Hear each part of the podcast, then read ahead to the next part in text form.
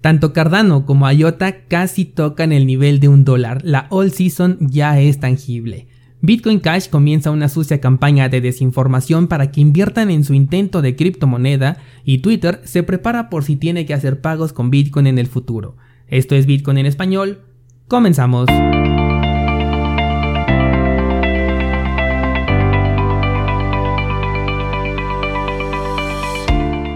Hola, soy Daniel Vargas y esto es Bitcoin en español, un lugar donde hablamos de la tecnología más revolucionaria desde la invención del Internet.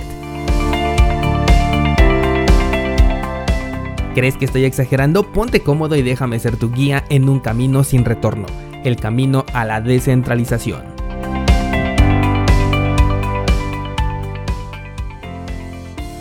Bienvenidos descentralizados, hoy es jueves 11 de febrero de 2021 y vamos a comenzar platicando sobre el precio de Bitcoin. Al momento de, grabar este episodio todavía no se decide a ir por los 50 mil dólares.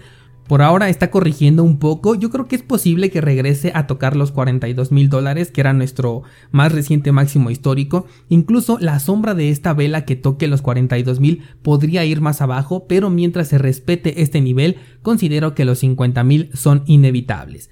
De nuevo he estado monitoreando a la mempool y también las comisiones de las transacciones con Bitcoin.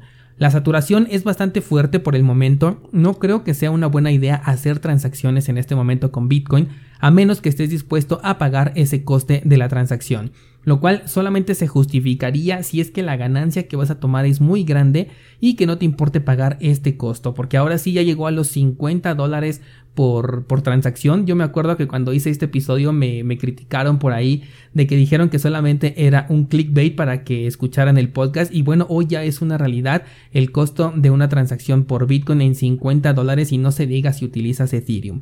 Si es que necesitas eh, forzosamente hacer una transacción, lo mejor es esperar a la noche cuando la mempool se libera pues al menos un poquito con el fin de que pagues lo menos posible. Pero de preferencia siempre mejor prepara tus transacciones con tiempo para que evites estos problemas de la congestión en la red porque esto va a seguir incrementando.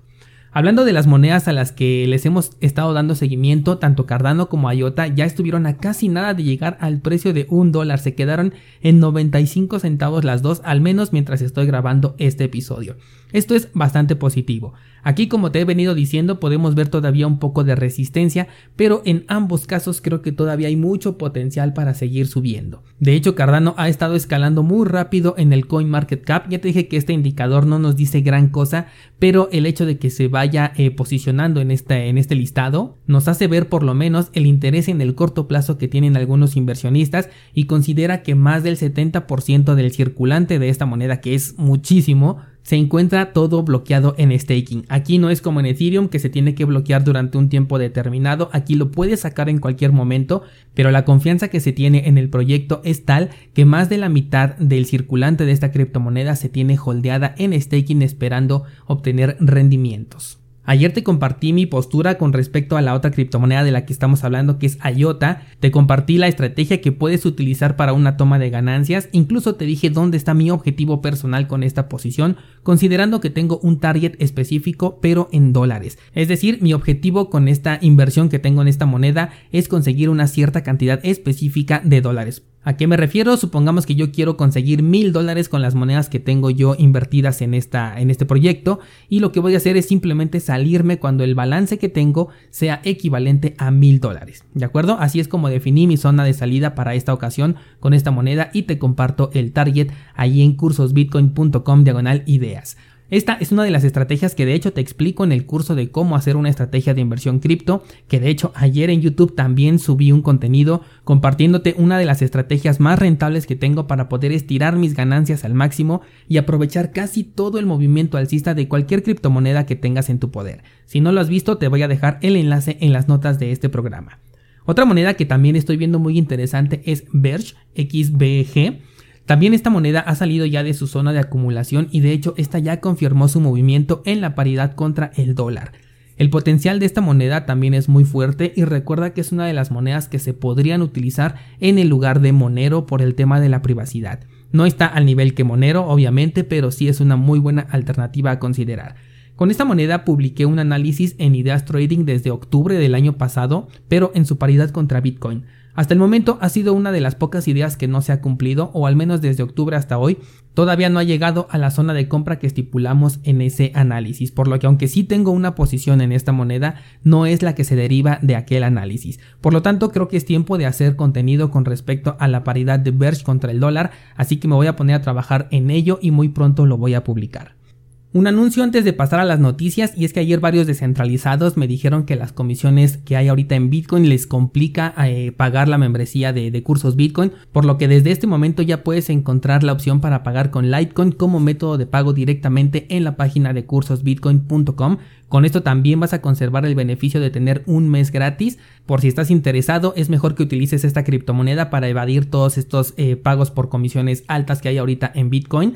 Y en el caso de este procesador de pagos que estoy utilizando con criptomonedas, este te pide datos personales como nombre, dirección y teléfono. A mí no me importan estos datos, así que puedes poner lo que tú quieras, invéntate un nombre, invéntate un teléfono, solamente coloca un correo electrónico al que sí tengas acceso por si es que necesito comunicarme contigo respecto a tu membresía, ¿de acuerdo? En Bitcoin en español, la privacidad es primero.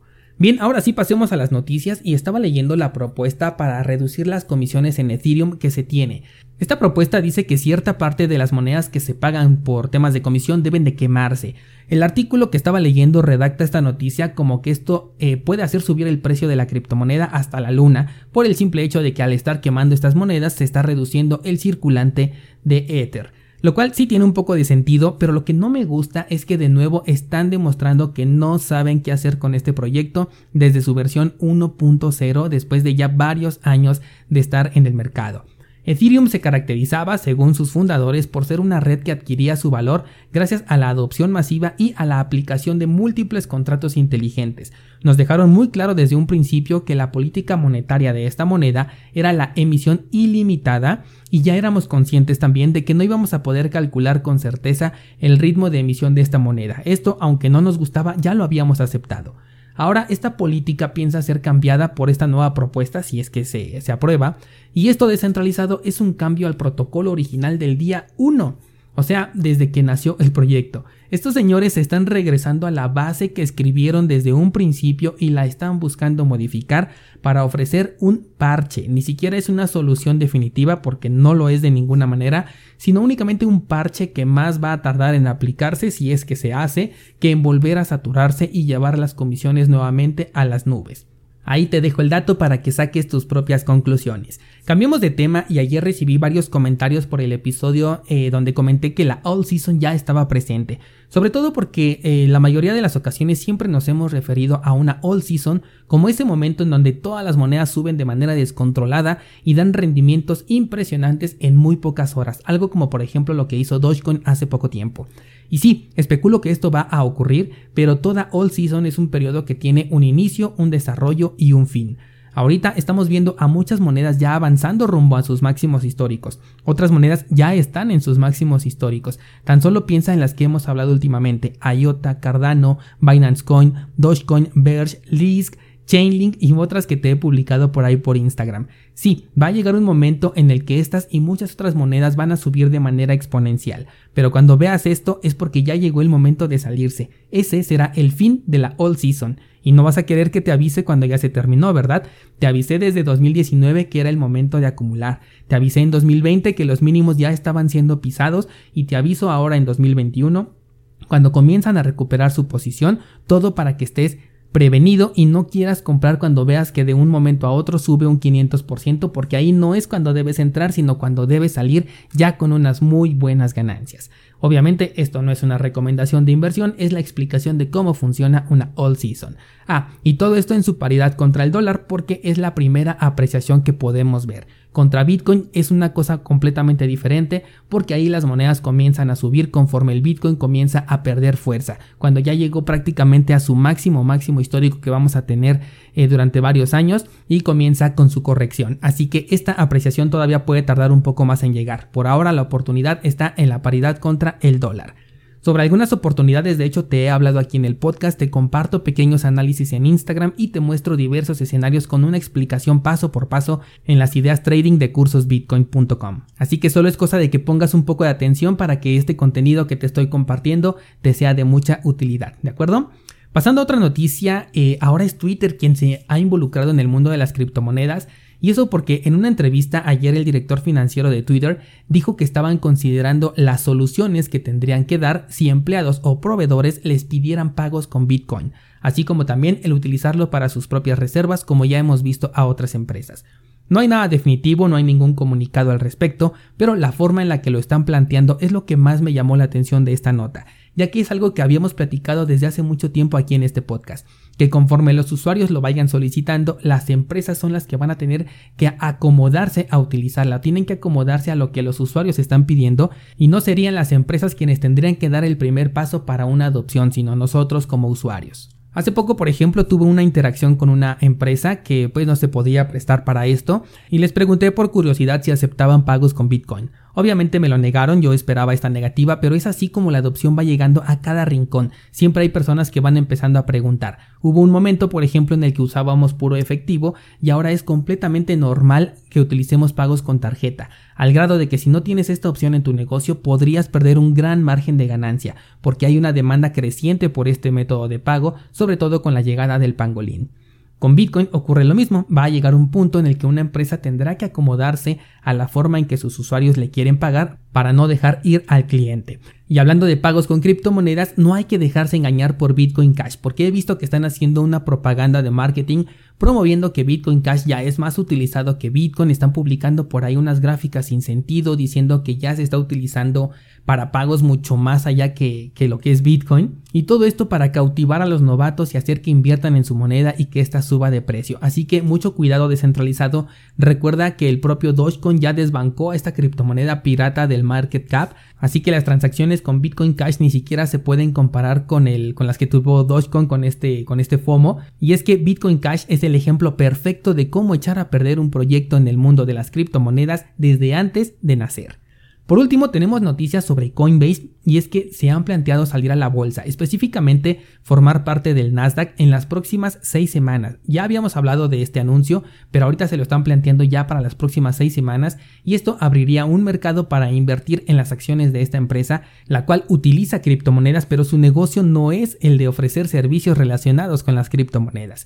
Coinbase me parece un muy buen ejemplo de cómo hacer un negocio. Como emprendedor me gusta mucho la forma en la que apuntaron todo el tiempo hacia el camino de la centralización, ligados a lo que los reguladores y los gobiernos han querido en todo momento con las criptomonedas, y sin duda va a ser un actor muy fuerte contra el que PayPal tendrá que competir. Sin embargo, dentro del terreno de las criptomonedas, esta salida a bolsa no tiene ningún impacto positivo, de hecho, por la regulación que tendrá ahora y la exposición pública a la que se tiene que ver esta empresa, es inevitable que los usuarios de esta casa de cambio pierdan todo beneficio de utilizar criptomonedas siempre que lo hagan a través de Coinbase. De por sí, el uso de esta plataforma ya le quita toda la privacidad a los usuarios, además de ser muy incómodo que siempre que ocurra un movimiento importante con Bitcoin, su plataforma simplemente no funcione. El futuro para esta empresa es bueno como empresa, seguramente van a sacar un token y muchos van a invertir ahí, pero considera que esta empresa puede convertirse en el recolector número uno de datos de personas que están utilizando criptomonedas a nivel mundial. Esto en combinación con PayPal y tarde o temprano estos servicios que aparentemente hoy son gratuitos los vas a terminar pagando con muchos muchos intereses. Hasta aquí por el día de hoy descentralizado. En un momento más comenzamos con el curso de Bitbox 02, la primer cartera en hardware que voy a analizar este año de las múltiples carteras que voy a estar comprando. Así que si estás interesado en comprarte esta cartera, hoy te voy a hablar sobre sus características principales y vamos a hacer un unboxing de seguridad inicial en la primer clase. Cursosbitcoin.com diagonal bitbox es la dirección donde comienza este curso a partir de hoy. No olvides participar en la votación de Instagram y mañana seguimos platicando.